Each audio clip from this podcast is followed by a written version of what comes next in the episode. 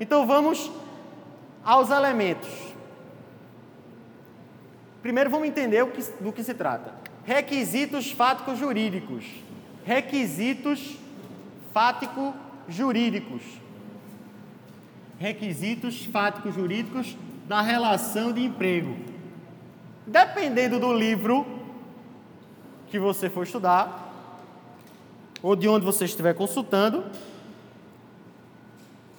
você pode ter, pode ter lá elementos fáticos jurídicos, requisitos da relação de emprego, não falo em fatos fáticos jurídicos, é, pressupostos do emprego, elementos, requisitos, é tudo a mesma coisa. São, e por que eu escolhi requisitos fáticos jurídicos? Quem usa essa expressão, requisitos fáticos jurídicos, é Godinho. E eu acho ela mais adequada. Vou explicar por quê. Porque ela expressa bem o que acontece aqui. São pressupostos, requisitos, são elementos fáticos do campo dos fatos. A existência ou não de subordinação jurídica, por exemplo.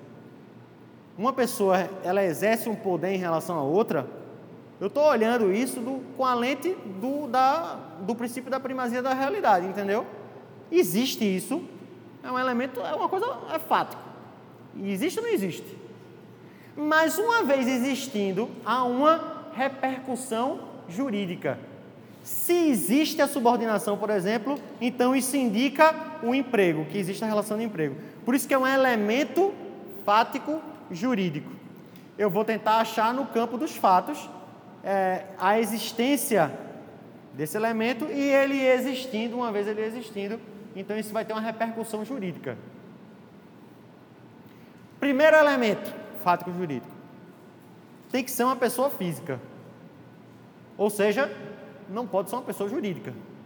Tem que ser uma pessoa natural. Precisa ser uma pessoa física. Porque uma empresa, ela não trabalha para outra empresa. Se algum dia você escreveu isso ou algum dia você leu em algum lugar, está errado. Uma empresa não trabalha para outra empresa. Uma empresa, ela presta um serviço para outra empresa. Ela faz um contrato do direito civil, um contrato regido pelo direito das obrigações, mas é entre pessoas jurídicas. Não é uma, uma, uma essa abstração, essa ficção jurídica chamada pessoa, essa ficção chamada pessoa jurídica, ela não trabalha para uma pessoa, no sentido do trabalho que a gente está falando, que ela não despende energia para a outra. Então, toda vez que nós vemos um emprego, uma relação de emprego, do lado de cá, do empregado, existe uma pessoa física. Esse primeiro elemento, ele já é, já se tenta mexer nele, disfarçar ele, para desconfigurar determinadas relações de emprego. Quando uma empresa, por exemplo, não quer que fique claro, não quer que não quer arcar com os custos de pagar INSS, de pagar o 13 terceiro, de dar férias, a empresa não quer ter esse custo. Quer ter uma pessoa trabalhando para ela, mas não quer ter esse custo trabalhista. Porque o fato de ser emprego, de ter CTPS, aumenta em, em praticamente dobra o custo de uma pessoa. Tipo, eu contrato uma, uma secretária por R$ 1.500. 1.500. Só anotar a carteira dela, o salário dela vai ser 1.500. O computador é 1.500. Mas ela vai me custar mais ou menos uns R$ 2.500. Como assim, professor? O fato de eu anotar a carteira dela faz com que o custo dela para mim seja o dobro do salário, mais ou menos, um pouco menos do dobro. Por quê? Porque eu pago 1.500, mas além dos 1.500 eu vou pagar a alimentação dela, eu vou pagar o vale transporte dela, eu vou pagar um terço de férias por ano e vou ter que contratar outra pessoa para colocar no lugar dela. Eu vou ter que recolher o INSS todos os meses, eu vou ter que recolher o FGTS, eu vou ter que pagar uma série de custos que quando eu vou fazer a conta vai ser praticamente o dobro do que ela recebe. Entendeu porque esse assunto é importante? Então, muitas vezes as pessoas não anotam a carteira, não é por maldade, não. É porque elas estão querendo economizar. Entenda o problema do país. Entenda. É muito, é muito, Judite, para quem paga e é pouco para quem recebe. Que a carga trabalhista, tributária, o custo é alto, entendeu? O cara quando vai pagar, ele sente, pô, é caro isso, bicho. É caro ter um empregado. E o empregado, quando recebe salário, diz, só isso? Por quê? Porque entre o que o caba paga e o que o outro recebe, tem o Estado no meio. E um monte de político roubando e desviando dinheiro. Aí é pau. Entendeu? Se o dinheiro que está sendo acrescido aí gerasse benefício, todo mundo se sentiria mais tranquilo. Mas o problema é que você vê o seu dinheiro saindo e não indo para canto nenhum. Aí o que é que termina acontecendo na prática? Na hora da contratação, faz como a Globo fez com Carolina Ferraz. Sabe quem é Carolina Ferraz, mãe? É uma atriz da Globo, que foi demitida recentemente. Tinha um programa de culinária, não sei o que, uma atriz, uma mulher. Trabalhou 30 anos na Globo. Sabe quem é essa doida? Carolina Ferraz. Não, é porque a, o programa dela era na, nessas coisas da, da outra lá, da, tipo, Multishow, GNT, essas coisas. Aí vê, ela foi demitida. Só que aí quando foi demitida, ela aí deu, saiu a notícia que na verdade ela não tinha carteira assinada. Ela tinha uma empresa. Como que ela tem uma empresa? Porque a Globo quis quebrar logo o emprego no primeiro requisito. Se em vez de eu te contratar como uma pessoa física, o que, é que eu vou fazer? Isso é muito comum no mundo, no mundo empresarial. Você chega para o cara e diz, você quer trabalhar aqui, velho? Quero. Fala o seguinte, abre uma empresa para tu aí e eu vou contratar a tua empresa. Como assim? Não, tu abre uma empresa, uma empresa tua, um CNPJ, eu não vou te contratar CPF, eu vou te contratar CNPJ. Tu abre uma empresa tua e eu vou fazer um contrato do direito das obrigações entre eu, entre a minha empresa e a tua empresa. Aí eu quebro o primeiro elemento fato jurídico da relação de emprego. Não tem que ser uma pessoa física? Se eu contratei uma empresa, como é que é emprego? Não. Entendeu? Só que a gente sabe que no direito de trabalho é pau, cipó e gaia, né? Quem não aguentar que saia existe o princípio da primazia da realidade sobre a forma. O juiz vai querer saber esse cabo era empregado ou não era. Tipo, era uma pessoa jurídica que tinha sido contratada, mas ele trabalhava como empregado, recebia ordem todo dia, trabalhava dentro da empresa, sim. Então aquilo ali era um mero disfarce, aquele contrato direitos e obrigações, que vai ser anulado na justiça, tá? Mas é uma tentativa.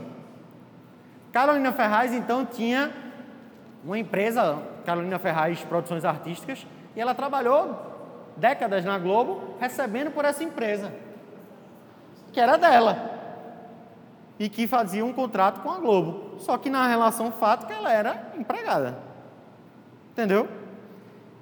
Isso acontece muito também, às vezes, com muito também, às vezes, é meio contraditório, né? Acontece muito também, às vezes. Acontece com frequência com os representantes comerciais, por exemplo. Em vez da pessoa contratar vendedor, contrata um representante comercial que tem um CNPJ e que recebe é, por contrato e não pela venda como um empregado normal. Depois a gente vai estudar isso melhor. Certo? Então, a tentativa de quebrar o primeiro elemento fático jurídico. Tem que ser uma pessoa física, porque se for uma pessoa jurídica não é emprego. Segundo elemento, pessoalidade. Parece com pessoa física, mas é outra coisa. Segundo elemento fático jurídico é a pessoalidade. A relação de trabalho, ou melhor, a relação de emprego, ela é uma relação intuito personae. É uma relação intuito personae. A relação de emprego, ela tem um requisito muito claro que é o requisito da pessoalidade. Ou seja, o empregador contrata uma pessoa específica para prestar o serviço, de maneira que ela não pode, numa relação de emprego, ela não pode se fazer substituir na maior tranquilidade do mundo. Não existe isso. Se eu não pudesse vir dar aula hoje, como eu não pude segunda-feira, inclusive, na turma da noite, eu liguei para Dani Lindo.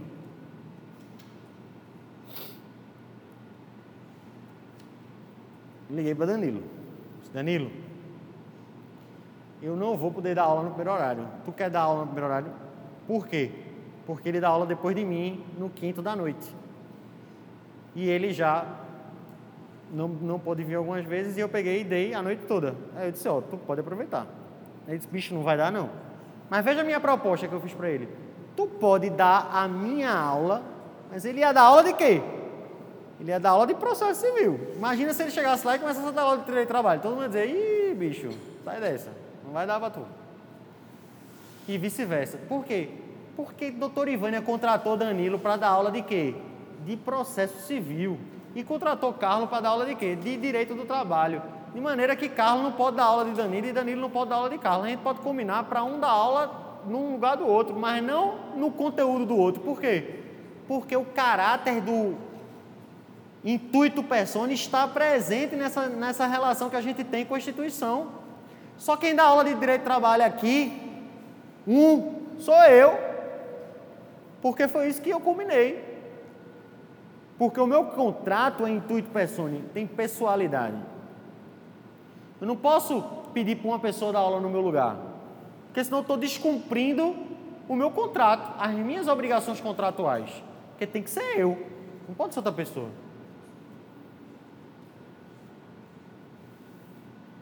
Esse assunto é o meu dia a dia até hoje.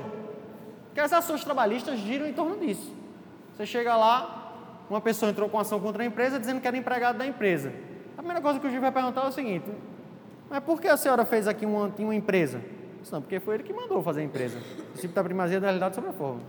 Sim, mas a senhora ia lá todo dia? Não. Ia não. Ia quanto? Quantas vezes? Não, ia uma vez.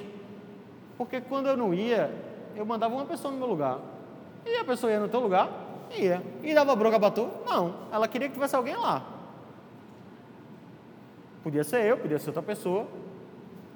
Não tinha problema, não tinha que ser eu necessariamente. Já lascou. Já não é mais emprego. Porque não tinha pessoalidade. Porque para ser emprego tem que ter todos os elementos. Se faltar um, não é emprego. Certo? É bom anotar isso. Se faltar um aqui, não é emprego. Para ser emprego tem que ter tudo. A exceção da alteridade que a gente vai discutir depois, melhor. Tá? Mas aqui, esses cinco elementos aqui, tem que ter os cinco. Se não tiver um, se não tiver um, não é emprego.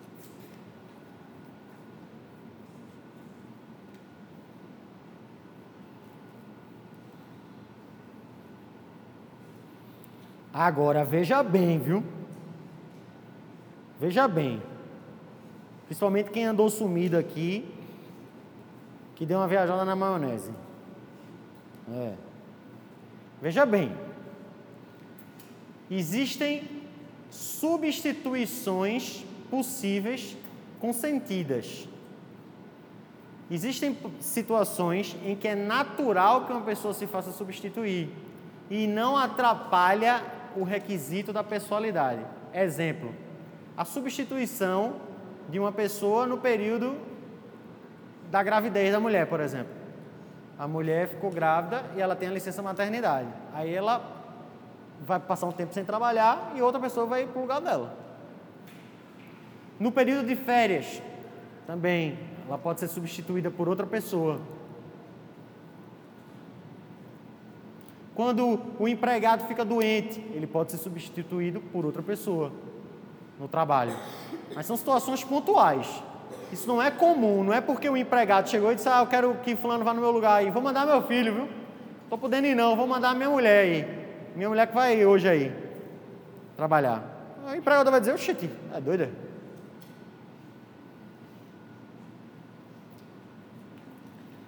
Então é a pessoalidade.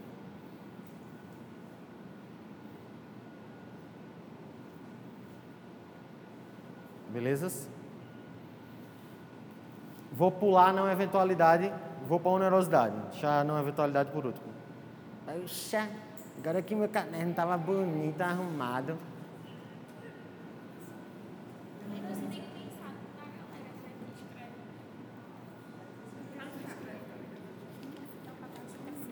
Que ovo é esse que tu fizesse aí? É uma célula, é?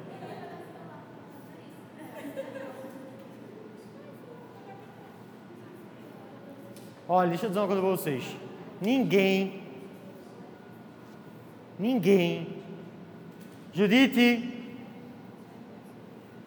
ninguém nessa vida trabalha, trabalha,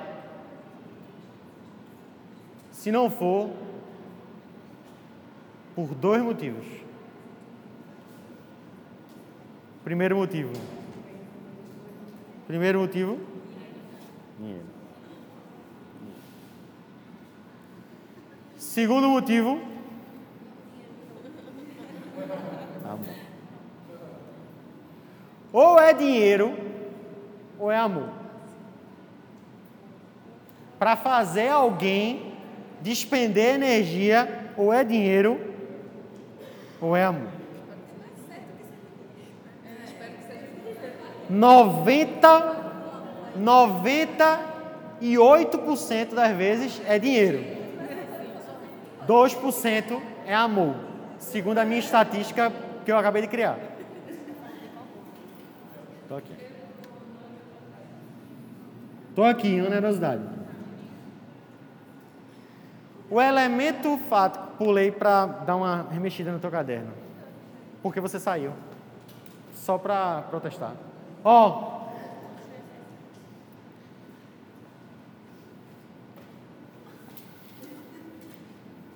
A onerosidade é um elemento fático jurídico da relação de emprego. Porque tem que ter dinheiro. Porque se não tiver dinheiro, não é emprego.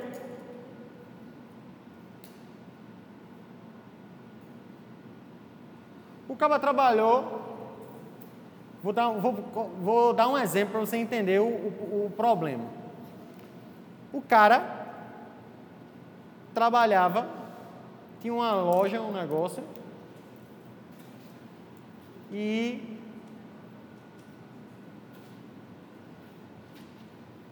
a mulher dele, que ele era casado com ela, ajudava ela nas coisas, ajudava ele com as coisas. De vez em quando fazia umas contas, ajudava a fazer uns pagamentos. Depois de 20 anos, ela entrou com ação contra ele quando se separou e disse: Ó, oh, trabalhei 20 anos com esse cara, era trabalho escravo. Ele nunca me deu um real. Aí o que é que o cara vai colocar na defesa dele na justiça? Disse: Peraí, meu amigo, não tinha onerosidade não. Era amor.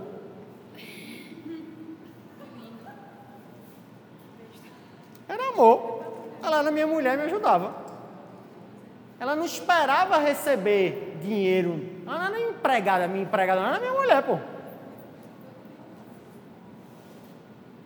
Inclusive, ela tinha o emprego dela e, inclusive, a, a, nossa conta era uma conta corrente conjunta, que ela usava e eu usava também. Que história é essa que ela agora quer, quer um salário de 20 anos, se o rendimento era dos dois?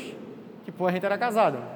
A gente tinha uma relação conjugal e ela me ajudava. Ela está querendo, está com raiva de mim, entrou com ação dizendo que ela era minha empregada. Então eu estava assediando sexualmente ela esse tempo todo, era? Entendeu qual é o problema? Qual é a, a questão aqui que a gente está colocando? É se tem que, se é emprego, tem que ter onerosidade. Tem que ser um negócio assim, eu saí de casa para fazer um serviço, para receber um dinheiro, que é um dinheiro meu, que eu vou gastar para sobreviver. Onerosidade. Porque pode acontecer, por exemplo, de uma pessoa trabalhar aos sábados numa creche, Não, todo sábado eu acordo de manhã cedo e vou para a creche. Fazer o quê? Cuidar das crianças. Por quê? Porque eu me sinto bem, me faz bem, eu gosto de ajudar o próximo, vou lá, 8 horas da manhã estou lá, ajudando meninos, meninos, não sei o quê, parará. Quando chega no final da manhã, vamos embora. Mas tu, tu recebe alguma coisa para ir lá no sábado? Não. Mas por que tu faz? Porque eu gosto, velho, porque me faz bem. Isso é o caso do amor. Isso é filantropia. Isso é trabalho voluntário. Certo? Não tem retribuição financeira. A pessoa está procurando outra coisa, que não é dinheiro.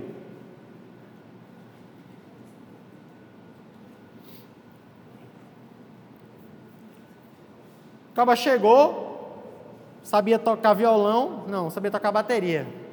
Bateria. Tá ligado bateria? O cara sabia tocar bateria, aí foi falar com o padre, com o pastor. Foi na igreja. Chegou lá e disse, padre, você tocar bateria, você quer está precisando de alguém para tocar na missa? Aí o padre disse, ô oh, meu filho, ok? Foi lá, falou com o pastor, ah, oxe, massa, mano, estava precisando de um baterista aqui mesmo. Aí o cara foi lá e tocou. E aí? Ele trabalhou? Trabalhou. Mas tinha, tinha expectativa, é subjetivo isso. Havia uma expectativa na pessoa do baterista, do trabalhador que foi tocar bateria. Havia uma expectativa subjetiva de receber algo em troca por ele ir lá tocar naquele dia? Não. Então não tem onerosidade. Aí o padre disse: Massa, gostei muito, volta aqui domingo que vem se quiser. Aí ele começou a ir semanalmente. Depois de vários, de vários meses trabalhando todo domingo, ou enfim, tocando, o pastor disse assim para ele: Ó, tem um culto na quarta, tu quer ir também? Ele disse: Na hora. Só que tem que fazer um ensaio na terça, massa. Aí o cara ia na terça, na quarta e no domingo.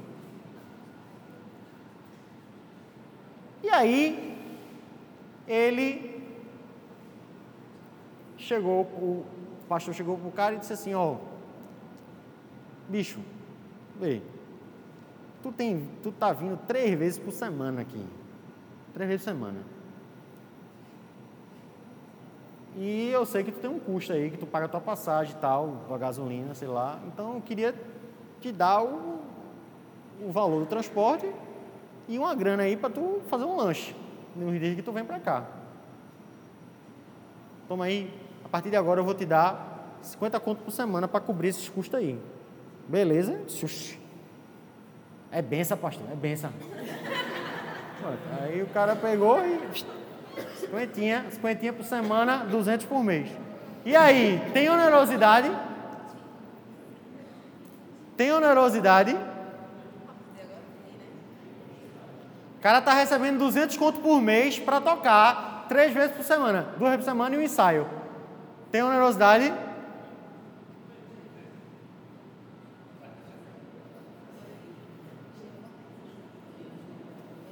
Tem?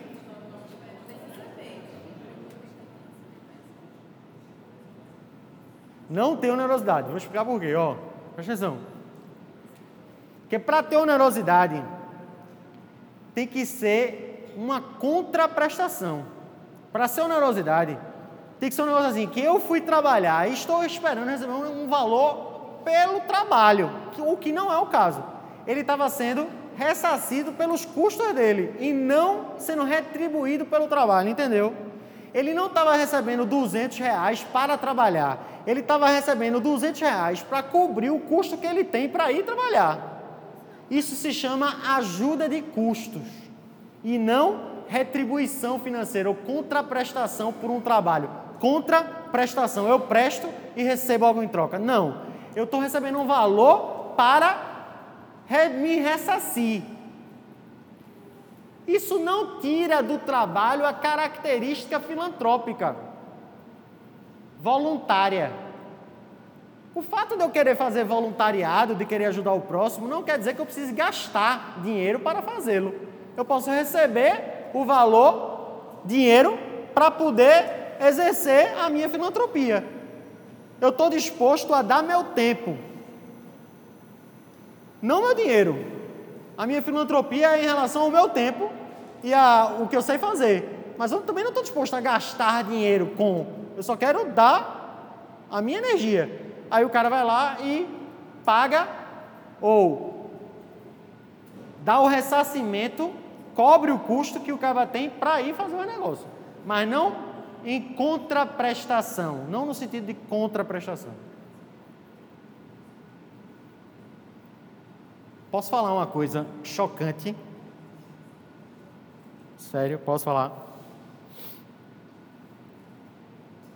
Veja.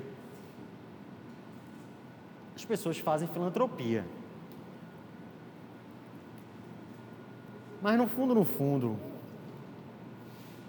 a pessoa sempre tem um interesse. Tá ligado? A pessoa sempre tem um interesse interno. Principalmente nos dias de hoje, que ser filântropo, é porque eu estou usando essa palavra bonitinha, né? Fazer caridade, tá ligado? Ser da ONG é cool, tá ligado? Ser da ONG é estiloso. Tipo, meu irmão, o cara é engajado, o cara. O cara, ele vai lá na favela e pá, não sei o quê. Isso é uma coisa bonita de se mostrar. Então você vai fazer a caridade e tira aquela selfie. Estou aqui, ó, na igreja. Pá. Eu não estou criticando, não. Entenda? Eu não estou criticando, não. Eu só estou querendo fazer com que você entenda o seguinte, ó. Ó, presta atenção. É porque a gente tem uma. Tem um, um Sartre dizia o seguinte, que o inferno são os outros. Quando ele dizia isso, ele estava dizendo o seguinte: a gente sempre fica botando, dizendo que o outro, o outro, é a rapariga, a quenga, a puta, o filho da puta, o ladrão, o bandido, o safado, o marginal. Você sempre está se referindo aos outros. Só que você é igual a eles. Quando, tá ligado? Tá ligado? Você, mulher, disse, fulano é uma rapariga. Tá ligado? Tu é uma rapariga também. Todo mundo é rapariga, porra, e raparigo. É, é Sartre que está dizendo isso. O inferno são os outros. A gente fica botando, falando do outro, quando na verdade, veja, se todo mundo fosse o que não presta, tu é um ser alienígena, que é o único bom do mundo, ou então, e outra coisa, o mundo ia ser bom, porque todo mundo se acha bom, tá ligado? Todo mundo se acha massa e o outro é que é, que é o, o filho da puta. O que eu estou querendo dizer é o seguinte: é que o cara que faz filantropia, o cara que toca no louvor da igreja lá, o cara, ele tem os interesses dele. Eu não estou dizendo que é pensado, não. Ah, eu vou tocar hoje porque eu tenho interesses macabros. Não, não estou dizendo isso, não. É uma coisa do cara, que é inconsciente, inclusive. O cara tá ali, tá lá na frente, vendo posição privilegiada, todo mundo quer conhecer, quer conversar, pererê. Professor, professor há uma tendência muito forte do cara ser o quê? Amostrado, gostar de aparecer. Se o cara for tímido, ele não vai conseguir falar. Ele vai ficar tenso. Então, estou dizendo, não estou criticando, não, pelo contrário, estou querendo mostrar a vocês que as pessoas são todas iguais. Então, o cara que vai fazer lá, que está lá fazendo, que está lá na frente, numa posição de destaque, na verdade, ele tem os interesses implícitos dele. Nem, não está nem no campo da consciência, não, é inconsciente, mas ele tem benefícios secundários de estar ali. Pô, me acordei de manhã, veja como eu sou bom. O cara pensa, me acordei num sábado de 7 horas da manhã, estou aqui na comunidade, ajudando, suando, não sei o quê, mas aquilo ali está de alguma forma lhe alimentando, lhe retribuindo, você está recebendo ali, tem algum interesse seu. Pessoas, as pessoas não são tão ruins assim não, elas são sim ruins. São ruins, são ruins, as pessoas são ruins. Isso é hobbies, isso é cristianismo, inclusive. O homem é ruim. Ele está o pecado dentro dele lá, miserável. É. Tá? O, homem é lobo do próprio homem. Ó. Mas, quando eu vou trabalhar num lugar sem a intenção de receber o dinheiro porque eu estou em busca de outras coisas, isso não é emprego. Esse exemplo do cara que está tocando três vezes por semana lá, ganhando 50 reais por semana, não tem onerosidade. Agora veja, depois de um ano trabalhando, tocando,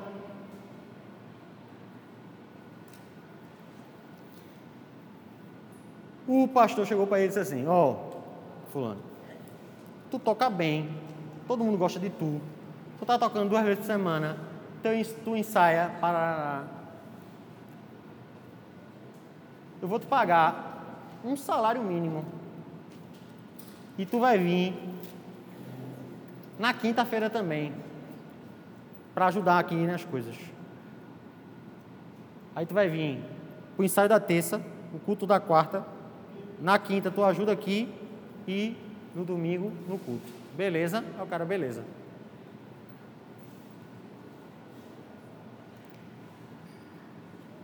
No primeiro domingo o cara faltou. Quando o cara faltou, o pastor, ô fulano, cadê tu, pô? Ah, não deu pra ir hoje não.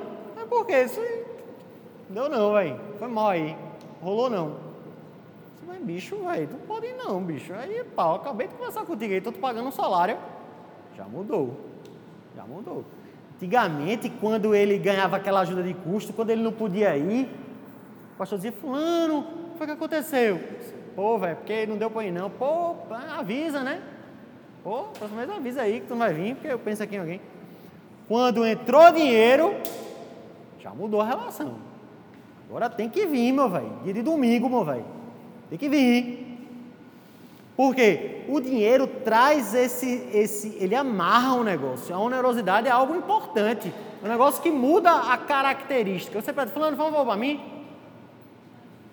é uma coisa. Estou falando, ó, vamos fazer um negócio aqui. Você que tá meu amigo, mas vamos fazer direito aqui. Eu vou te pagar. Quanto é que tu quer para fazer isso? Tanto, pronto, beleza. Ó, faz aí, vice. Já é, é comum no mundo dos negócios isso. Quando você tem um amigo que faz um, um serviço, chega pro cara e diz, ou você pede pro cara na camaradagem e espera o cara deixar o seu por último, porque o cara vai pensar no dinheiro dele. Eu tenho 10 coisas para fazer. Aí meu pai pede para fazer um recurso de uma multa. Eu não faço o recurso da multa dele. Eu vou fazer um negócio que vai me dar dinheiro. Quando der um tempinho, eu vou fazer um negócio que é voluntário, que eu estou fazendo um favor para uma pessoa. É assim que funciona a vida, velho, porque o cara pensa primeiro no dele. Mas quando tem dinheiro na história, muda. Onerosidade. Para eu descobrir a onerosidade, então eu tenho que fazer o quê? Eu tenho que entender, eu tenho que abstrair, eu tenho que entender a intenção qual é a natureza desse dinheiro? Porque a gente já descobriu que é o mais importante dessa questão da onerosidade é isso. A questão não é se há dinheiro envolvido ou não. A questão é o que o dinheiro significa. Não é verdade? Porque no caso da ajuda de custo era dinheiro. Mas o que é que ele significava? Ele significava o pagamento de uma ajuda para os custos que a pessoa estava tendo. Outra coisa é o pagamento do salário, que tem um caráter contraprestativo. Salário é algo que eu pago em contraprestação a um serviço.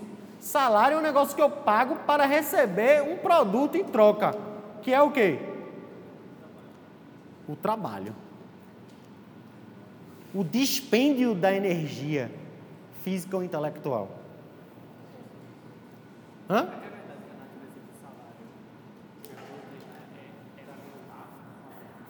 O salário tem natureza alimentar. Só que hoje em dia é mais do que alimentar, né? É mais amplo ainda, né? Ó, oh, preste atenção. tá acabando a aula, obviamente, mas vê.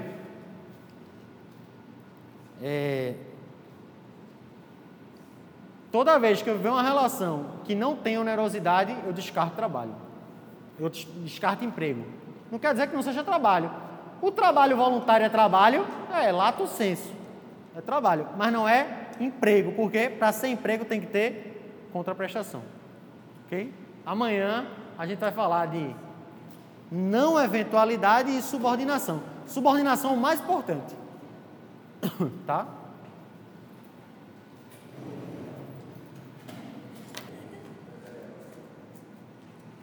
Estamos estudando os elementos fáticos jurídicos da relação de emprego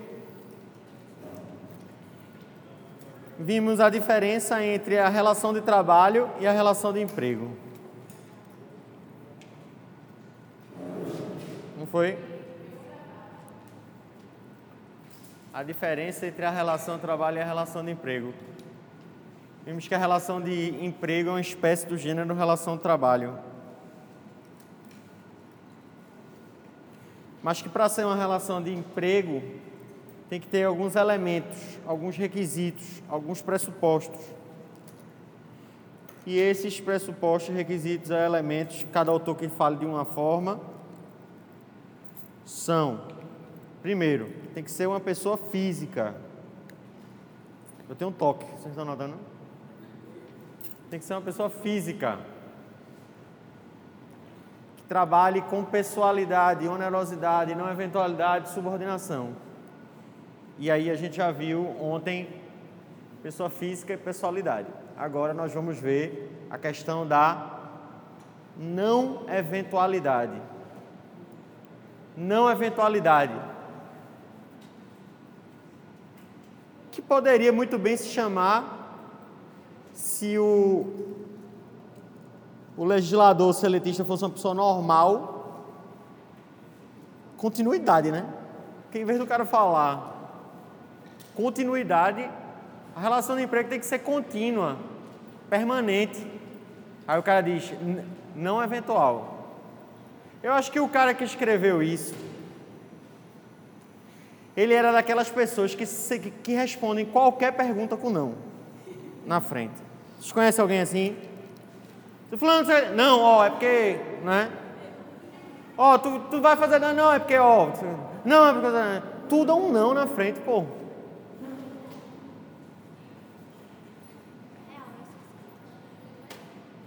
Não, é porque não sei o que.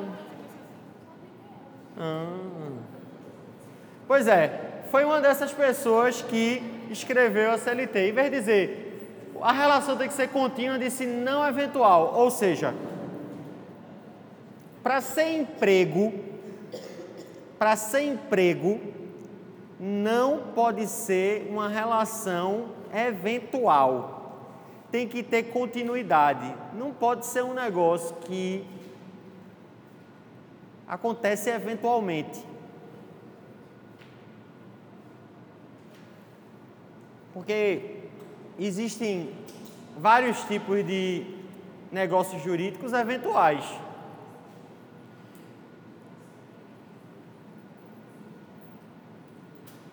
Ó, oh, você sabe que existe uma diferença entre uma coisa ser contínua uma coisa ser intermitente e uma coisa ser eventual. Uma coisa contínua é uma coisa que permanece no tempo, assim, que fica, é estável, no sentido de que aquela relação ela é estável, ela é contínua, ela permanece, ela é permanente. Uma relação intermitente quer dizer que ela não é contínua, mas ela tem uma, uma ela, é, mas ela também não é eventual. Ela é um meio termo, porque ela tem uma continuidade, só que não tem um padrão certo. Então acontece, deixa de acontecer, acontece novamente, às vezes acontece um pouquinho mais, às vezes acontece um pouquinho menos, mas a incidência da recorrência é maior, é mais rápida. De maneira que aquela relação é mais intensa do que a relação eventual, porque o eventual é assim: uma vez, para, pode ser que aconteça, pode ser que não, aí acontece de novo. Você pode fazer uma relação desse conceito, desses conceitos temporais com relações amorosas, por exemplo. Às vezes você sai, encontra um boy, não é? E fica com o boy. Eventualmente. Se um dia você encontrar com ele de novo, vai que vocês se engraçam de novo. Aí, às vezes, esse eventual, você diz, pô, gostei do boy, vou lá naquele lugar, porque vai que ele está lá, né? Aí a pessoa vai. Aí, de tanto ir, termina que fica uma coisa meio intermitente, porque está acontecendo já com frequência. E depois vocês podem realmente se apaixonar de vez e tornar esse relacionamento contínuo, não é? E para o direito do trabalho, o que é que importa? Importa que para ser emprego é tipo ser contínuo. Tem que estar tá junto. Mesmo que não assumiram. Não, a gente está ficando, mas fica todo dia.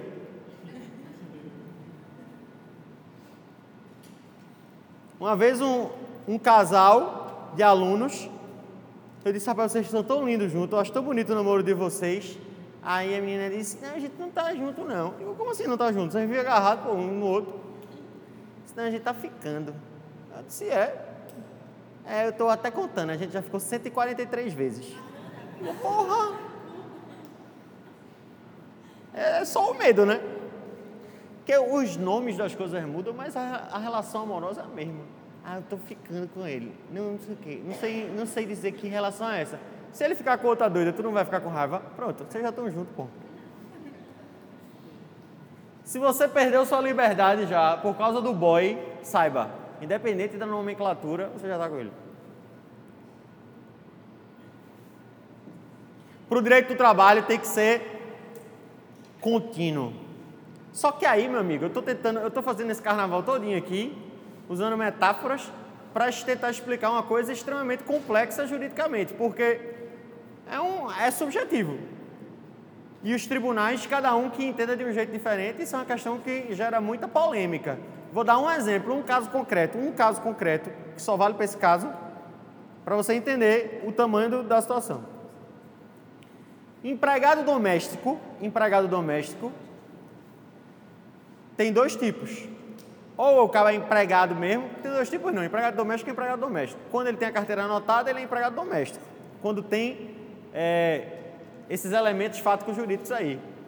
Quando é com pessoalidade, onerosidade, não eventualidade, subordinação. Só que existe uma nova figura, uma nova figura não, uma figura importante no, no, no nosso cenário, que é a figura do empregado doméstico diarista. Que é o cara que recebe, ou a mulher que recebe pela diária, daquele dia que vai lá e trabalha. Ela não fica mais as pessoas não têm mais a disponibilidade financeira de manter uma pessoa, muitas vezes, dentro de casa, como empregada doméstica fixa. Então, contrata pela diária. A pessoa vai lá, passa o dia, ajeita a casa, faz o almoço, não sei o quê, passa a roupa da semana da família, do casal, da pessoa e vai duas, três vezes por semana, no máximo. E essa questão chegou para os tribunais. Por quê? Uma empregada doméstica que trabalha três vezes por semana na casa de alguém depois de um, dois, três anos, diz, ó, a, a patroa chega e diz, ó, não quero uma vez um telefone celular, mas não quebrou, você deu sorte. Quer dizer, ele já estava quebrado.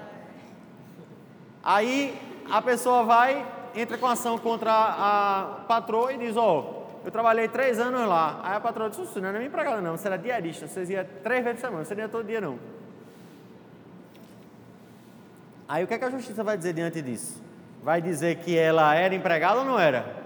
O TST, o Tribunal Superior do Trabalho,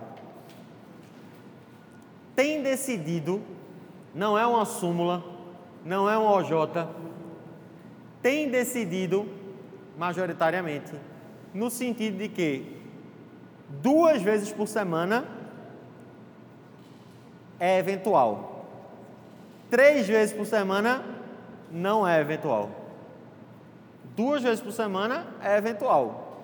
Três vezes por semana não é eventual. É exatamente esse ponto que a gente está estudando aqui.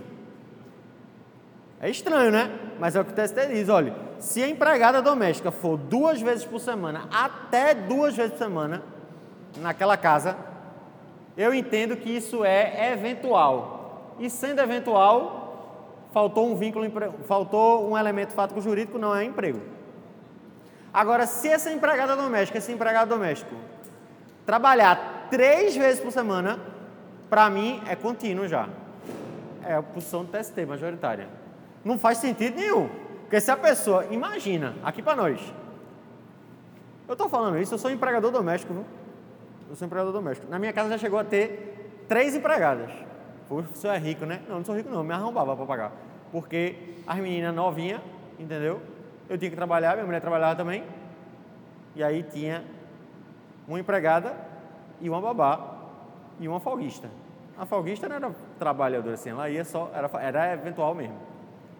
Aí depois eu cortei tudo, né? Só ficou eu, eu sou a babá hoje em dia.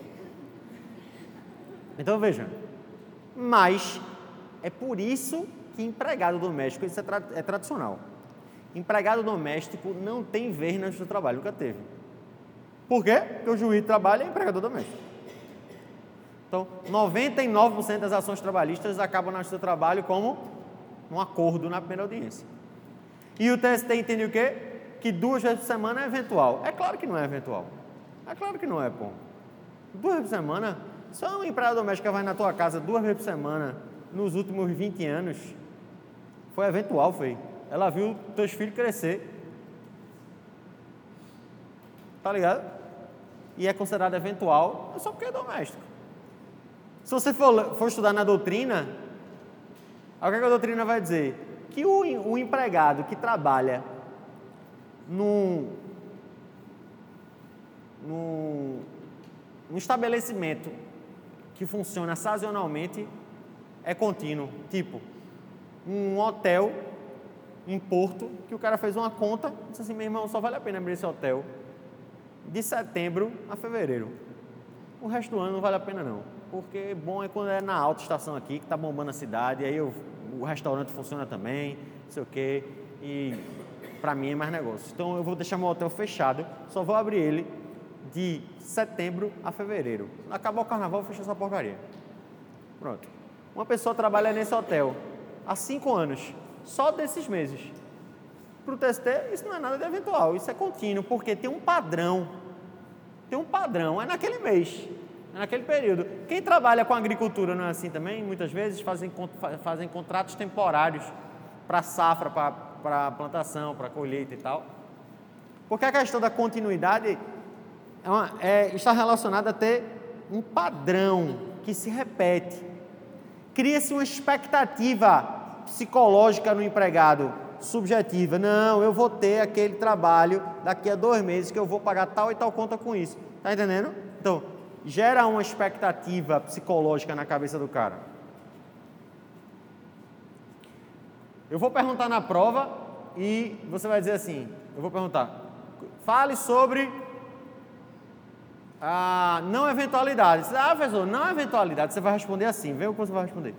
Ah, professor, a não eventualidade é assim: dois dias é eventual, três dias é contínuo. Nada a ver.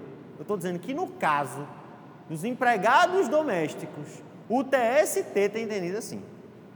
No caso dos empregados domésticos, o TST tem entendido assim. Não é lei, não é uma súmula, é um entendimento majoritário que eu estou dizendo aqui.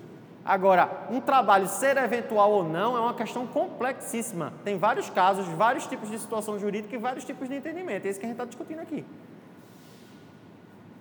Você vai ter que analisar o caso concreto para saber se é eventual ou não e entender o que a doutrina estabeleceu como eventualidade e a jurisprudência tem entendido como eventualidade ou não. Depende do tipo de negócio, depende da. da muitas vezes depende a continuidade tem a ver com a atividade fim ou não da empresa. Imagine que doutor Ivânia, doutor Ivânia tem condição de contratar um professor eventual, não faz sentido. Faz muito pouco sentido, porque as disciplinas têm, as disciplinas têm um, um elas são semestrais. A não ser que ela contratasse alguém para dar um curso de um dia, dois dias, talvez. Imagine um eletricista, ela contratou um eletricista Será que um eletricista que faz a manutenção elétrica daqui da faculdade, ele é um trabalhador eventual ou não? Que será que é? Quer dizer, a eletricidade não tem absolutamente nada a ver com a atividade fim, mas também é preciso de energia para fazer o negócio funcionar. Será? Depende. Depende. Pode ser que o cara, o cara tenha que vir aqui, tenha que vir aqui uma vez por mês para trocar as lâmpadas. Eu não faço a mínima noção. Talvez ele tenha que estar aqui todos os dias, porque todo dia uma lâmpada queima. Eu não vejo essas lâmpadas serem trocadas com velocidade, então acredito que uma vez por mês dá, não é? Então, depende, depende da recorrência. Aí você vai ter que analisar. Numa ação judicial, vai ter que se analisar casa a. Dizer, quantas vezes por semana você ia lá? Ah, eu ia uma vez por semana. Toda semana você ia uma vez? É toda semana que Deus deu. Eu ia uma vez lá, eu tinha que ir. Mas tem gente que vai dizer, pô, isso é eventual. Vai ter vai dizer, de jeito nenhum, não se repetia toda semana.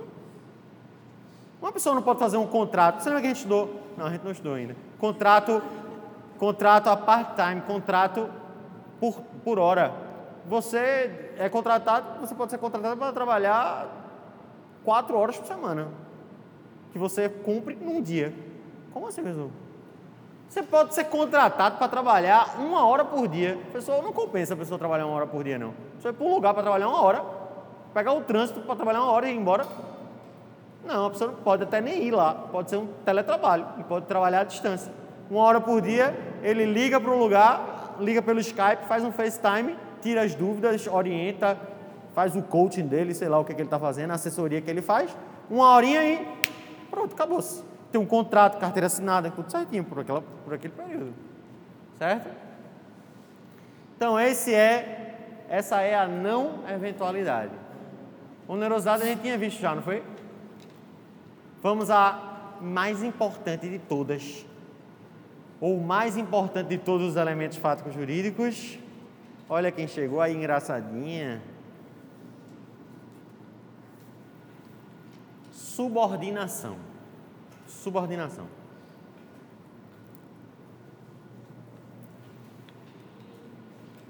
Eu mostrei meu livro para vocês. Como ele ficou. Ó, oh, Gi tá ligando, viu? Só para você saber. Você que tá com coisa em cima da mesa. Eu não mostrei não. Ó, oh, como ele ficou bonito. Não tá lindo? Vocês estão orgulhosos de mim? Vocês acham que eu devia fazer um sorteio? Ou vocês acham que cada pessoa devia ganhar um?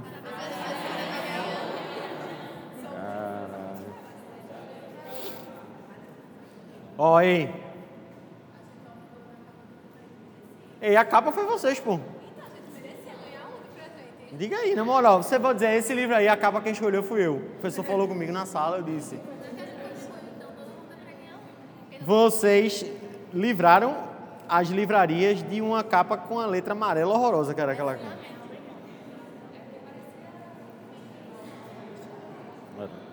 Ó, oh, mas, na verdade, esse livro, essa versão não está pronta não, porque eu tenho que dar a vista final, né? Como se diz.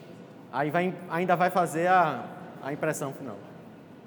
Eu acho que eles só vão estar tá aqui daqui a um mês, mais ou menos.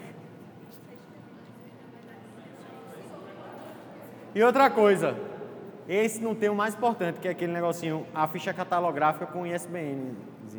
Não é uma coisa mais importante, mas tipo para ser livro. A diferença entre um livro e uma apostila é que tem um númerozinho com a parada que vai para a Biblioteca Nacional. Pra...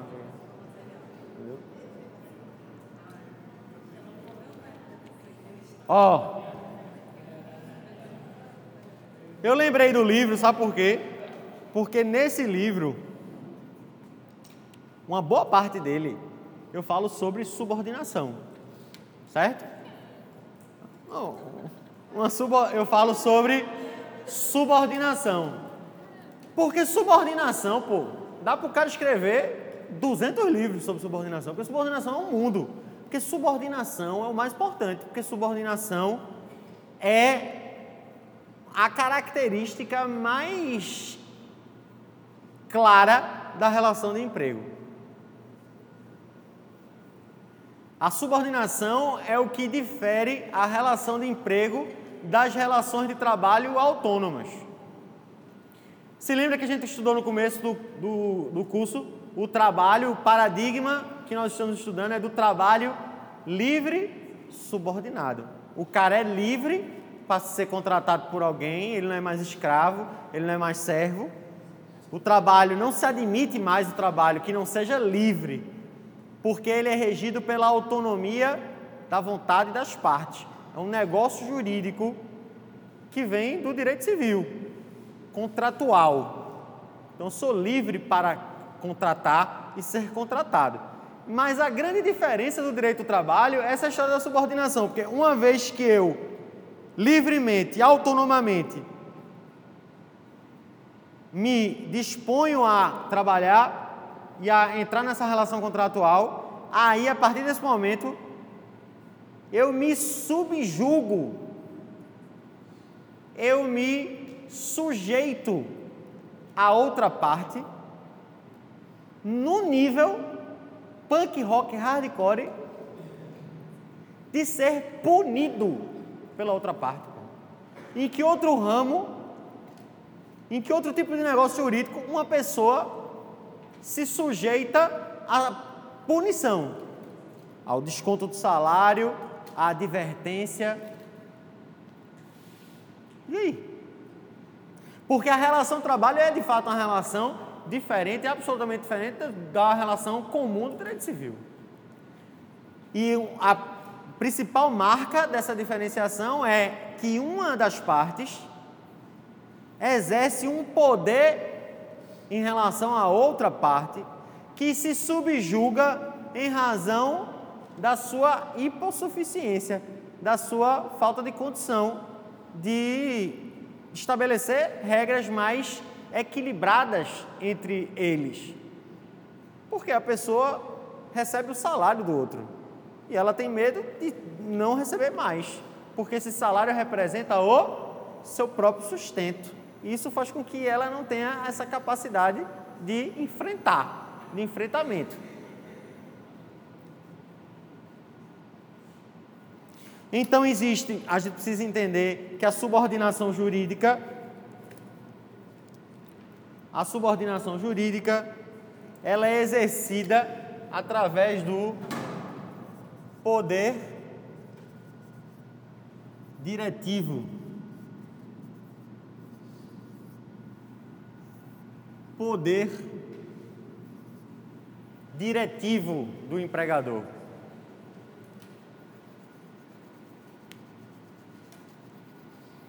É como se fosse duas faces da mesma moeda: a subordinação jurídica e o poder diretivo.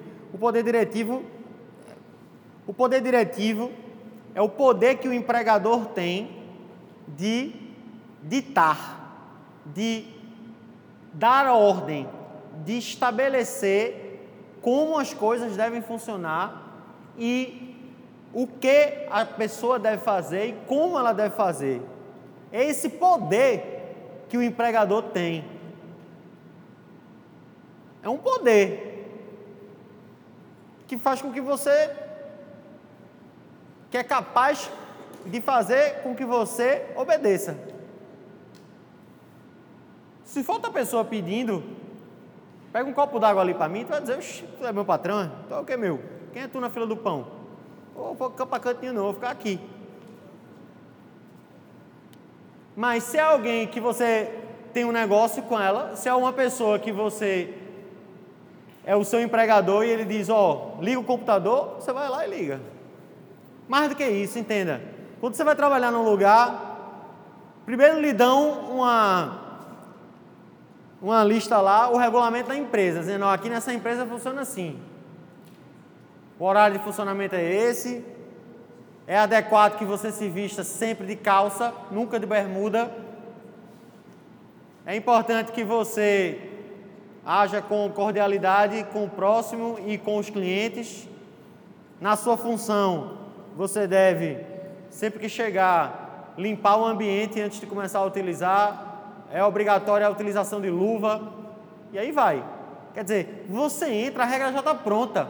E você se obriga a cumprir as regras. As regras impessoais e também as regras pessoais e também as ordens diretas que lhe são dadas. Ó, oh, começa a fazer isso, depois faz aquilo, por favor, para mim. E o cara vai lá, o empregado vai lá e cumpre. E se o empregado disser, vou fazer não, vou fazer do meu jeito, ele está, vou, lhe, vou lhe penalizar por isso, porque você não está me obedecendo. Vou lhe suspender. Estou lhe advertindo logo. Se você continuar, vou lhe, vou lhe suspender. E se você continuar desobediente às minhas ordens, eu vou lhe demitir por justa causa, que é a maior de todas as penalidades. Diga aí. Que viagem, velho. Isso é uma relação de emprego, é assim que funciona. Agora, há que se perceber e de se verificar os limites, os limites do poder diretivo. Isso é muito importante. os limites desse poder.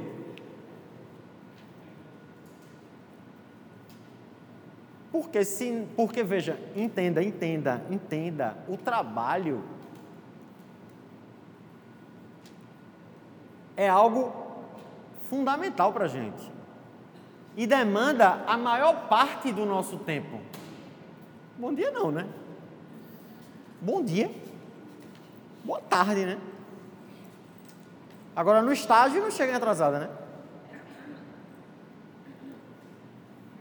Se eu fosse uma empresa e Larissa fosse empregada, ela ia levar uma advertência formal. Quem sabe até uma suspensão. Diz, olha, Larissa, é o seguinte, volta para casa. Por quê? Não. A hora é de sete e meia, são oito e meia.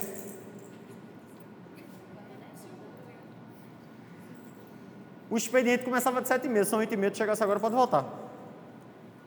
Isso é uma punição. Porque isso quer dizer, poxa, professor, foi bom para ela que ela voltar para casa. Não, mas ela vai ser descontada, ela não vai receber o dinheiro não do dia. Quando chegar no outro mês que ela for receber o salário, vai ter desconto de um dia. Mas ela só chegou uma hora atrasada, descontaram o dia inteiro. Foi a punição. O direito de trabalho é assim. Ela foi punida. Suspensão disciplinar. Diga aí.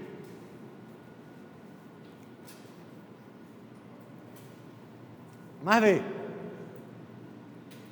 a gente tem que se ligar nos limites, porque o tempo, da, o trabalho demanda muito tempo da nossa vida. A maior parte do nosso dia a gente passa no trabalho. A maioria das pessoas passa a maior parte do dia no trabalho. Tem mais convivência com os colegas de trabalho do que com a própria família. Então tudo que acontece nesse ambiente é muito delicado, porque a pessoa volta para lá no outro dia. Se você não está bem no trabalho, tipo, você está com problema com uma pessoa no trabalho, você tem que, pô, vou trabalhar hoje, porque você só vai passar o dia do lado daquela pessoa, ou próximo daquela pessoa. Por isso que os casos de assédio sexual são tão difíceis, assédio moral no trabalho, quando uma pessoa sofre com alguém no trabalho que está assediando, que está em cima, enfim, são estresse.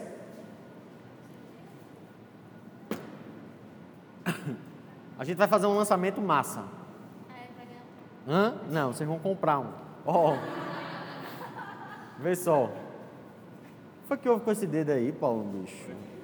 Machucar. Tá atrelando, né? Ó, oh, presta atenção. Os limites, pô. Até que ponto o empregador pode ir porque ele tem esse poder diretivo, ele tem esse poder de interferir na vida, mandar, dar ordem. Mas até que ponto passa do limite? Ou qual é o limite? Qual é onde foi que ele não poderia chegar? Tipo, vou tentar ser claro para você entender o que eu estou querendo dizer. São questões de tribunais. Uma mulher se sentiu é, ofendida, acha que, que passou do limite, o empregador fazer uma revista pessoal nela. Entrou com ação na justiça e disse: Olha, eu estou me sentindo aqui é, violentada, porque eu estou trabalhando num lugar que, quando chega no final do expediente, uma pessoa vai lá e dá um baculejo em mim. Aí a empresa respondeu o que na, na ação judicial? Disse, eu tenho que dar o baculejo. Eu vendo joia. Como é que eu não vou dar baculejo? A pessoa pode botar 50 mil reais dentro do bolso. Eu tenho que dar esse baculejo.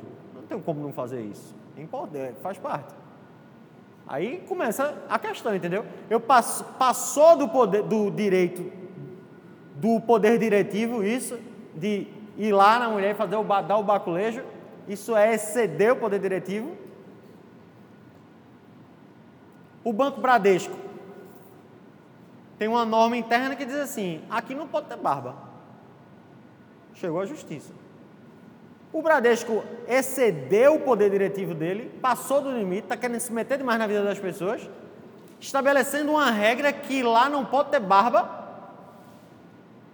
Tá certo isso? O banco dizer se pode ou não usar barba. O que, é que o Bradesco diz? Meu amigo, aqui é Bradesco, porra. Tem que ter aqui a cara limpa, faz parte da filosofia. Para...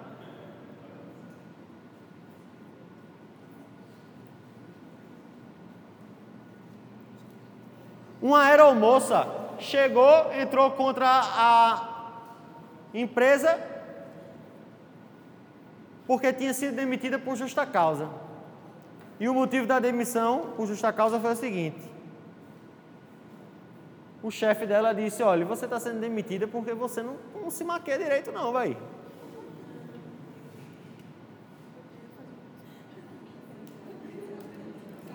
É as unhas tudo mal feita, entendeu? Puta que pariu, tá sem unha mesmo, perra. É as unhas tudo troncha, entendeu? Não, não se maqueia, os cabelos tudo assanhado.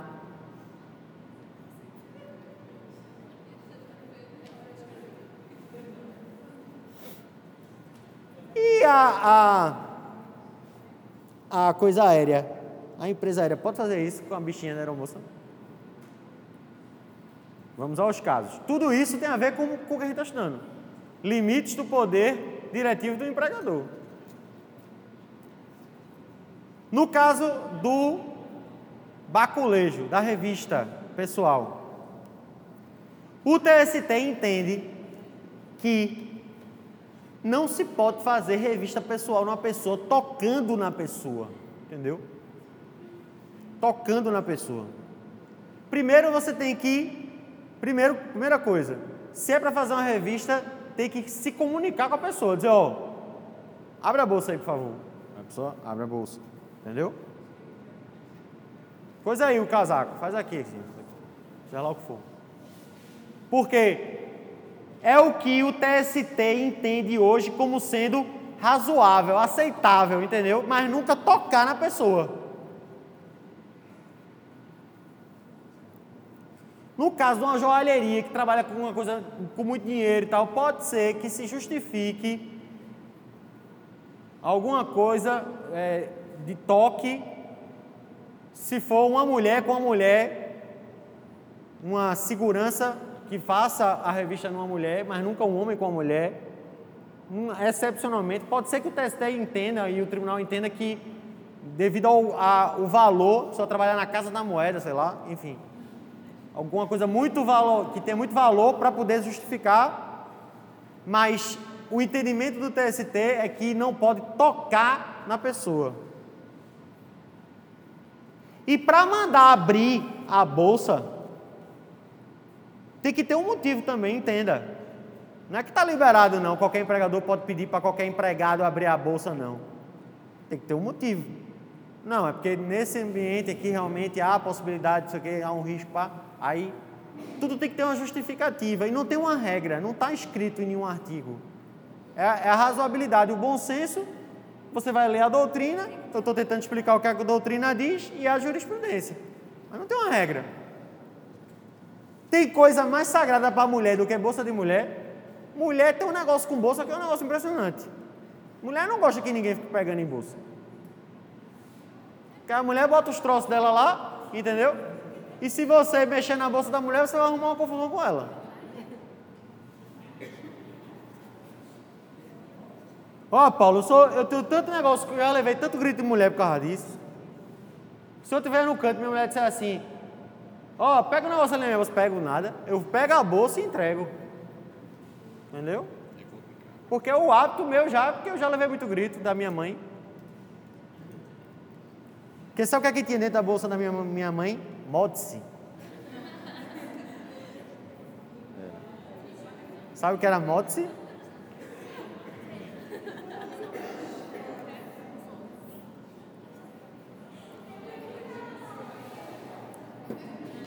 Aí, enfim, nenhuma mulher gosta, nenhuma mulher gosta de ninguém mexendo na bolsa dela. Se sente mal, abatida. Eu acho engraçado que vocês não respeitam a gente, né? Porque minha carteira, quando eu chego em casa, minha bolsa, as minhas, vai mexendo dentro. Eu digo, minha irmã, eu mexo as tuas coisas, velho. Então não pode ficar mexendo na bolsa do povo, não. Ó, checar. O empregador pode. Qual foi o outro exemplo que eu dei? Da barra do Bradesco. O Bradesco levou uma multa, tá brigando até hoje, ele levou uma multa milionária em uma ação civil pública do Ministério Público do Trabalho, dizendo que ele estava excedendo o poder diretivo ao exigir com essa regra, dizendo que as pessoas não podem ter barba, certo? Diga aí, eu não podia trabalhar no Bradesco não. Só se eu fizesse a barba. Qual era o outro? Tinha mais um caso. Aeromoça. Escrota. Escrota. Meu Deus. Ó. Foi em relação à situação aqui. Tema pro Bibi, que a gente vai desde o ano passado. Bibi. Bibi. Bora fazer? Abre aí de novo. Abre aí de novo. Pode abrir mais não? Não, tem que ter uma pessoa abrir para mim. Eu não sei fazer essas coisas não. Ó. Tá resolvido. Poder diretivo. Ó. Ó, vê só. A aeromoça é um bom caso para estudar. Porque, veja, a aeromoça, a aeromoça, ela não é daquele naipe, a aeromoça, à toa, não. Ele faz parte da segurança de bordo. A aeromoça tem que estar maquiada, arrumada, faz parte. E o comissário de bordo também tem que estar no grau. Por quê? Porque quando o avião vai decolar, entendeu? O cara tá estressado, com medo de morrer. Aí passa a aeromoça, você colocou o cinto? Aí o cara, que bicha arrumada da gota, já, Ei, já relaxa. É. E a mesma coisa com o comissário, entendeu? Ai, que comissário gatinho. Aí o que acontece? O avião vai, a pessoa está distraída com a aeromoça. Ai, meu Então existe uma lógica por trás. Ela, quando assina o contrato dela, está dizendo: ó, você tem que ficar de cabelo preso, batom e com a roupa arrumada. Faz parte das obrigações contratuais da aeromoça.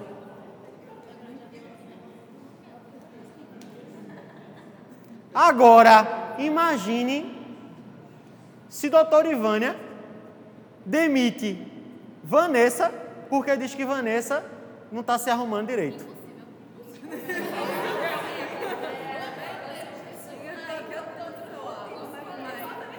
Pode falar que é outra professora mesmo, Vanessa. Né? Andréa,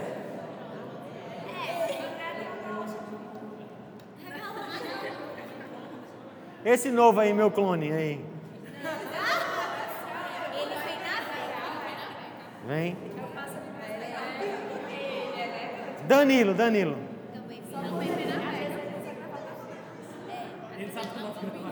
Danilo, Danilo se veste bem, exceto quando ele pega a gravata do pai dele. Né? Sim, mas eu estou querendo dizer o seguinte: imagina a doutora Ivana demitir um professor porque sob a alegação de que a pessoa está se vestindo mal, não está se maquiando. Pô, velho, não tem nada a ver, né? Tá entendendo qual é a lógica? Para a aeromoça tem uma lógica, tem um sentido, uma razão aquela regra. Para um professor não tem nada a ver, é irrelevante. Então tem que se verificar caso a caso, situação a situação. Se você abrir o site do TST, www.tst.jus.br, você vai ver lá um bocado de caso relacionado a, a isso é eventualidade, a isso, isso é ou não é contínuo, ah, isso aqui passou do limite da subordinação, ah, não passou, diz. Empresa. Empresa geralmente tem regra. Primeiro para dizer se a pessoa pode trabalhar de bermuda ou não, se tem que usar a farda ou não, é importante isso. Tem uma regra na empresa que é para usar a farda. O cara vai sem farda, ele pode ser demitido. Não é excesso do poder diretivo. Está dentro do limite do poder diretivo. Tem uma regra, você tem que usar a farda. E o cara não quer usar a farda, pode ser demitido. Maquiagem tem que ter uma justificativa. Tipo, tu trabalhas na contém uma grama. Ainda existe esse negócio? Pronto. Tu trabalha na IES Cosméticos. Chega lá, tá toda borrada. Aí, meu irmão, tu vai vender como? Se a pessoa vai dizer, eu vou ficar igual a tua, quero não. Tá ligado? E obrigada, usar desodorante, pode. Obrigar a usar, só se a pessoa estiver fedendo, né? Depende. Acho que não. Obrigar a usar o desodorante, não. Só se for, se tiver algum motivo relevante. Tem? Tá fedendo? Pode.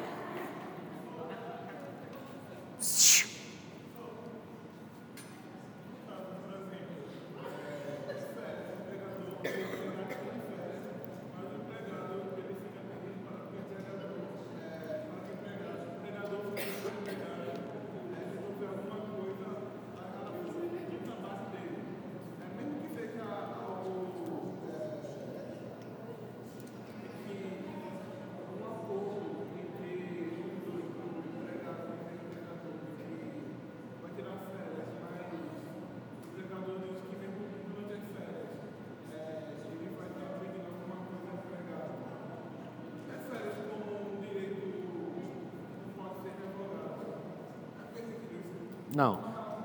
Ó, qual é o teu nome? Davi, ó, pergunta Davi. Ele está perguntando em relação à pessoa é, tirar férias e ser demandado durante as férias, por exemplo. Isso seria um excesso total. Ou, ou inclusive não é nem só isso, é o tempo das férias. Porque existe uma regra que diz assim, a gente vai estudar ela, que diz que as férias têm que ser comunicadas com 30 dias de antecedência. O que, que adianta o empregador chegar para tu e dizer, ó, tá de férias. Como assim eu tô de férias? Ah, tá de férias. Sim, mas eh, só pessoa precisa ter o mínimo de programação, né? Eu vou fazer o quê nessas férias? Vou ficar em casa, né? Só tem que me avisar para o povo ver se tem hotel, se é alta, se é baixa, vou ver o que eu vou fazer. Se eu vou para Porto, se eu vou para Miami, se eu vou para Cabobró. Tem que ter um tempo para se programar. Aí beleza, aí o cara foi. Quando chegou lá, começou o telefone a tocar. Excedeu o poder diretivo, não pode, pô. Não pode, o cara tá de férias, não pode ter contato com ele não, só quando ele voltar. Ah, mas é urgente, só se for um negócio de vida ou morte.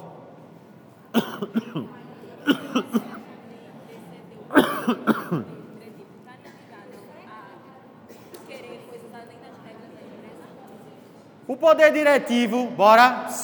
O poder diretivo tem a ver com querer coisas além da empresa, tem também. Mas o mais importante é o seguinte: é eu, eu você entender o seguinte: o meu poder até onde vai e o que eu não posso mais fazer, o que não está dentro da minha, não, eu não tenho poder sobre a vida da pessoa fora da empresa e mesmo dentro da empresa eu não posso exigir até demais. Eu não, um ponto, tem um limite que é excesso. Tipo, eu chego a você e dizer assim, teu nome? Alane. Eu chego, Alane, Alane. Pô, Alane, eu não falei contigo, bicho, que não era pra tu fazer assim, era pra fazer assado. Tá dentro do limite poder diretivo. Eu disser, pô, Alane, puta que pariu, né? Aí é foda, porra, de novo, caralho. Excedi o poder diretivo? Excedi, claramente. Que palavreado dos infernos foi esse que eu usei?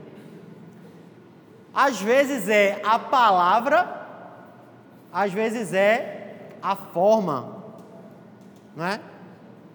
Falar alto.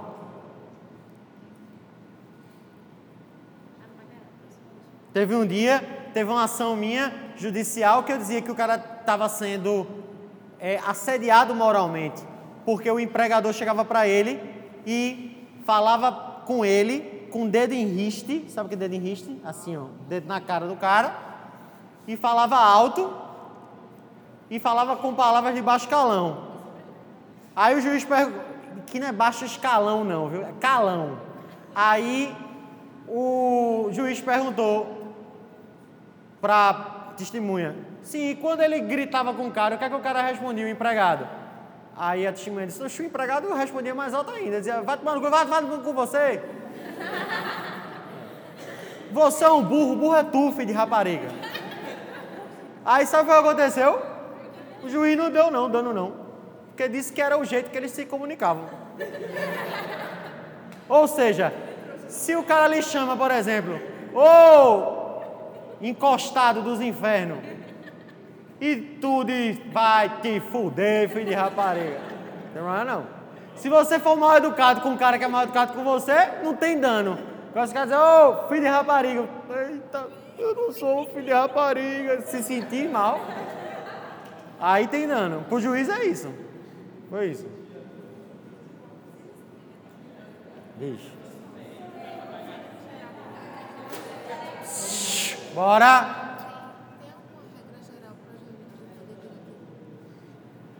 Eu estou tentando fazer, explicar. Regra, tipo, não tem. É, depende de casa para casa. O Bradesco diz que é uma coisa relacionada a, a seio, que a pessoa, a imagem do banco.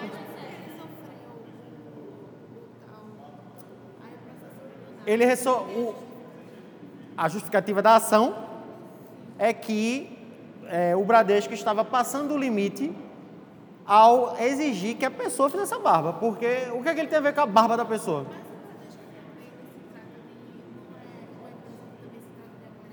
É, mas velho, todos os bancos não tem essa, nenhum banco tem essa regra. Porque essa é a questão da aparência. Uma pessoa com a barba, de barba, tem má aparência? Exato, depende da barba, depende, depende de muita coisa. Mas no caso é o seguinte, é tipo exército. O exército é assim. No exército não pode ter barba e o cabelo tem que ser curtinho, máquina 2, não sei o quê. É uma regra do exército, entendeu? No exército é assim.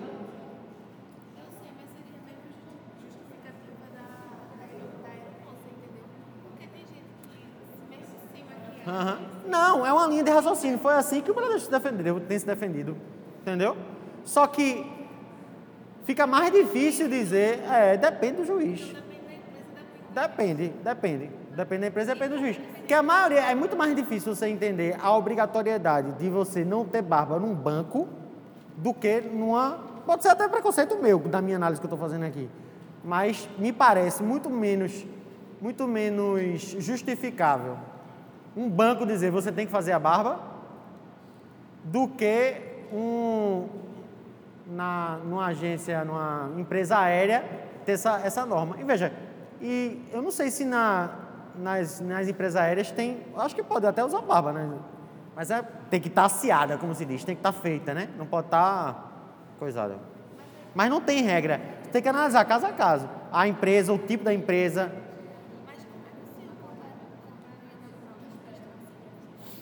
Para você analisar e eu ver o seu raciocínio. Aí eu vou, vou respeitar. Ah, garoto. Ó. Oh. Vamos lá. Teve uma ação de uma de uma mulher que trabalhava numa numa um negócio chamado vigilantes do peso. Sabe o que é isso? Vigilante do peso é um negócio tipo tipo sei explicar não. Você quer um lugar que a pessoa vai e tem uma coisa de vigiar o peso e de alimentação, a pessoa passa dieta para a pessoa ficar magra, pá, não sei o que, essas coisas. Aí tinha uma pessoa que trabalhava nesse lugar, vigilante do peso. Tipo, uma mistura de Herbalife com AA, tá ligado? Mais ou menos. Aí, a pessoa que trabalhava nesse lugar, que era um lugar que as pessoas vão para ficar magras, magras, engordou, ficou gordinha. Sabe o que aconteceu? Foi demitida. Foi o que ela fez? Entrou com ação na justiça. Só foi demitida porque eu tô gordinha. Aí reverteu na justiça. Eu já, eu já, já tive várias ações nesse sentido, né? De banco, inclusive. Gerente de banco e gerente de loja, loja de shopping. A gerente da loja virando para a vendedora dizendo, ó, se engordar, tá fora, viu? Sabia disso? Comum em loja de, de, de shopping. Só dá uma, a vendedora dá uma engordadinha só. Não dá não. Perde 5 quilos aí, senão, ó, tu vai vazar. Pode ter vendedora gorda aqui não. Aí a pessoa vê o nível de intenção. A pessoa está estressada vendendo. Ai meu Deus, com fome, não posso, eu vou ser demitida. Se eu engordar, eu vou ser demitida. Vê o nível dessa pessoa. Não, isso existe não, mãe. Ó, para terminar a aula rapidinho, 5 segundos. A subordinação, ó, a subordinação ainda tem, como eu disse, tem muita coisa para falar sobre subordinação, não vou falar sobre tudo. Vou começar a fazer propaganda. Se você quer saber mais sobre subordinação, compre meu livro, né? Ó, subordinação, ela também pode ser estrutural. A subordinação pode ser econômica, pode ser técnica, pode ser psicológica. Psicológica. A subordinação pode ser aspectos, coloca assim no seu caderno para ficar bonitinho. Aspectos da subordinação. Estrutural, econômica, técnica e psicológica. Estrutural, econômica, técnica, psicológica. Rapidinho a gente mata isso e a gente vai embora.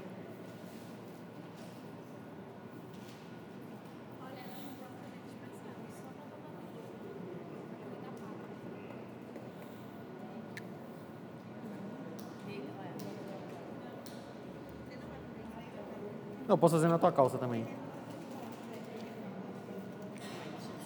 A pessoa chega atrasada e ainda quer me dar moral. Ó, ei, presta atenção. Presta atenção. Subordinação. Ju. Subordinação estrutural. Vê. Isso é um termo que é de Godinho, Maurício Godinho Delgado que é o ministro do TST que está na bibliografia da gente. Ele, diz, ele usa essa expressão, subordinação estrutural, que é assim, ó. Ele diz: você não está subordinado só a uma pessoa ou a regras que uma pessoa lhe dá. Você está subordinado à estrutura empresarial. A estrutura empresarial lhe subordina. Então é a máquina, é o sistema, é a maneira como as coisas funcionam você está submetido, você está subordinado a uma estrutura.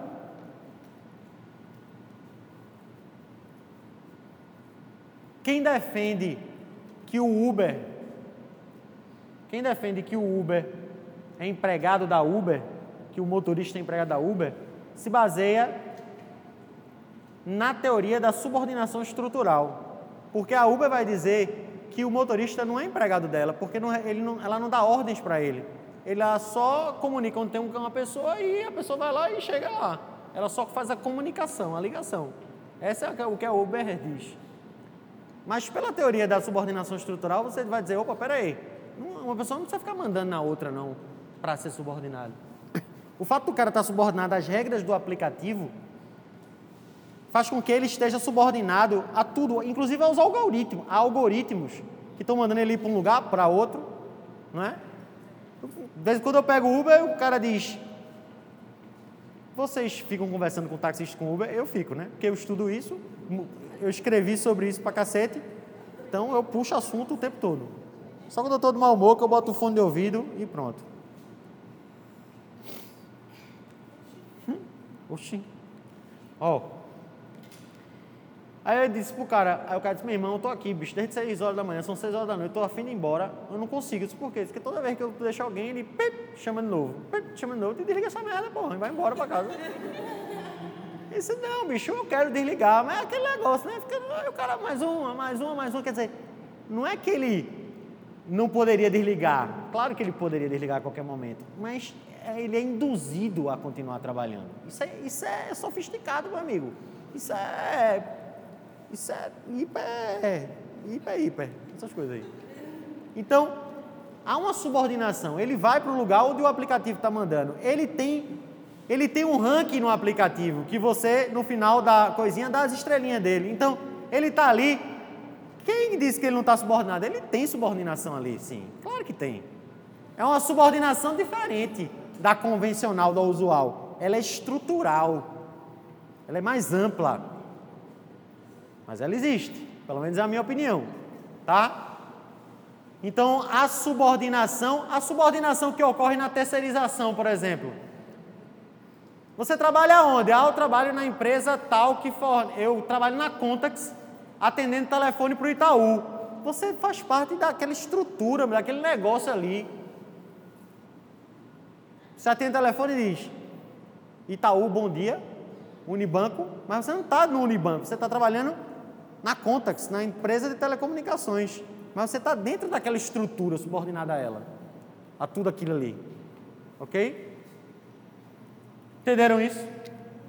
Subordinação econômica e psicológica tem muito a ver. Subordinação econômica e psicológica. Econômica é a mais clara, que estava clara desde o início. Eu me preocupo e me subordino, aceito, me sujeito, porque eu dependo economicamente, porra. É claro. É por isso que eu obedeço. Porque eu dependo economicamente. A empresa tem mais dinheiro do que eu. Ela paga o meu salário e por isso eu obedeço. E eu tenho medo de perder o emprego e perder minha fonte de sustento. Simples assim. Subordinação econômica é mais fácil. E a psicológica? A psicológica é a mais bizarra de todas. A psicológica, a subordinação psicológica é que todo empregado tem, é aquela relação de amor e ódio. Algumas pessoas você estabelece relação de amor e ódio. Pessoas, aliás, o amor e o ódio são muito próximos, não é? Então, você trabalha num lugar, você não gosta de certas coisas, mas ao mesmo tempo você é atraído por aquilo ali. Você tem medo, você muda a sua a sua, você tem sudorese, você sua, você se fica nervoso porque você vai conversar com o seu chefe. Você muda a maneira de você se portar, você você muda seu comportamento, sua biologia muda, seu sentimento, por quê? Porque você está indo conversar com uma pessoa que impõe algo a você.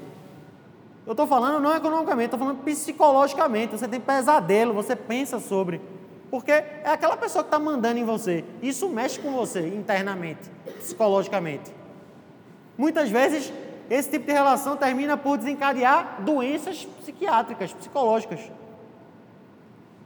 Síndrome de Burnout, é, estresse pós-trauma, é, coisas relacionadas psicologicamente relacionadas à relação que você tem com aquela pessoa que é seu chefe, que manda em você. Você sabe que tem um caso clássico, um tipo clássico, um comportamento clássico psicológico, que é a vítima se apaixonar pelo ofensor, né? Hã?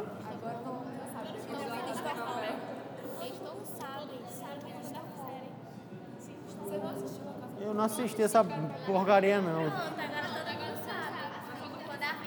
Pronto, é isso aí. Então, já que todo mundo sabe, ótimo é a dependência psicológica, é a subordinação, o aspecto psicológico da subordinação. E por último, o aspecto técnico da subordinação, para acabar. O aspecto técnico da subordinação. O cara, o cara se formou. Sabe onde é que o cara trabalha, bicho? Cara trabalha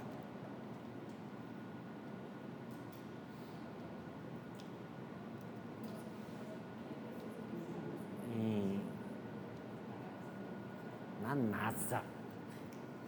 Na NASA. Na, na, em Oxford. Trabalha lá no laboratório que desacelera partículas do átomo, separa os nêutrons e aí ele estuda isso. É um reator nuclear que tem nesse laboratório. Aí o chefe dele chegou para ele e disse: Fulano, dá mais não. Tu tá fazendo isso errado, não sei o que, não sei o que, não sei o que. Deu um esporro no cara do caramba, velho. Aí o cara voltou para casa. Eu vou pedir demissão. Vou sair desse laboratório. Estou sendo maltratado, entendeu? Estou chateado com isso que está acontecendo. Aí ele pensou, meu irmão, se eu pedir demissão, onde é que eu vou arrumar outro reator nuclear desse para trabalhar, meu? Só tem esse reator aqui, bicho. Tá ligado? Eu vou aguentar, vou engolir esse sapo. Por que, bicho? Eu não vou mais. Eu, o conhecimento que eu tenho, que eu estudei, vai morrer, vai ficar sem utilidade, porque eu tenho um equipamento, que é um equipamento milionário, que me permite desenvolver as coisas que eu sei. Se eu perder esse equipamento, se eu não estiver junto dele, eu não vou conseguir mais. Isso é subordinação técnica. As pessoas elas se vinculam por causa de questões técnicas também. Quando você trabalha, você está estagiando, não tem seu chefe, você é subordinado tecnicamente a ele. Ele diz: Ó, oh, tu tem que fazer assim, ó. Isso aqui tu usa esse artigo, tu usa isso aqui. Você tem uma subordinação técnica. E também isso tem a ver com os equipamentos. Isso acontece muito com, por exemplo, quem trabalha com publicidade. O cara tem acesso a um MacBook Pro de 30 mil reais. Ele vai fazer no PCzinho dele em casa? Vai. Mas vai demorar uma semana para ele fazer. E lá no computador do trabalho dele, ele faz rapidinho e fica muito melhor. Por quê? Porque ele tem acesso àquele equipamento ali, ele tem uma dependência técnica também.